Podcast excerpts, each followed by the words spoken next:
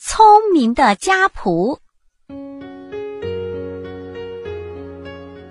你知道怎么样的仆人才算是聪明的？就让我来告诉你吧。首先呀，他必须听从主人的吩咐，然后呢，就凭自己的智慧去办事。那样的话，主人家的一切就会变得井井有条了。现在我们要说的就是关于这样的一个聪明的家仆的故事。他的名字叫汉斯。有一次呀，主人家的一头母牛走失了，便叫汉斯去把它找回来。汉斯非常爽快的答应了。然后他就出门去找主人的母牛去了。已经快到吃晚饭的时间了，可去找母牛的汉斯还没有回来。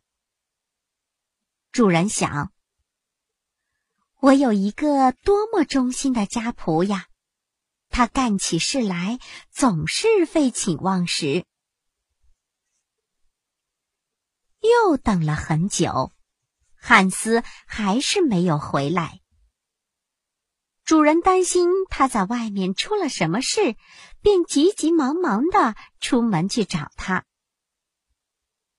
主人找啊找，找了很长的时间，都没有看见汉斯，也没有看见自己的母牛。就在他快灰心的时候。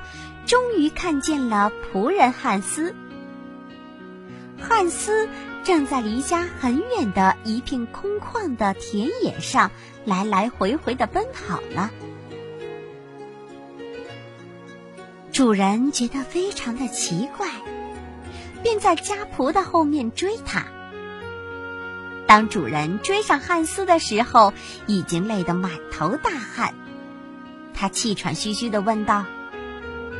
嘿，我忠心的仆人，你已经找到了我那头走失的母牛，是不是呀？汉斯停下脚步，回答道：“哦，主人，我还没有找到呢。不过我本来也没有去找它。那你在外面待了这么长的时间，都干了些什么？”你现在这样跑来跑去的，又是在做什么呢？主人呀，请听我说，我现在正在找比母牛更好的东西呢。而且我非常高兴的是，我已经找到了。哦，找到什么了？主人看看空旷的四周，惊奇的问。三只画眉。聪明的汉斯用手指着天空说：“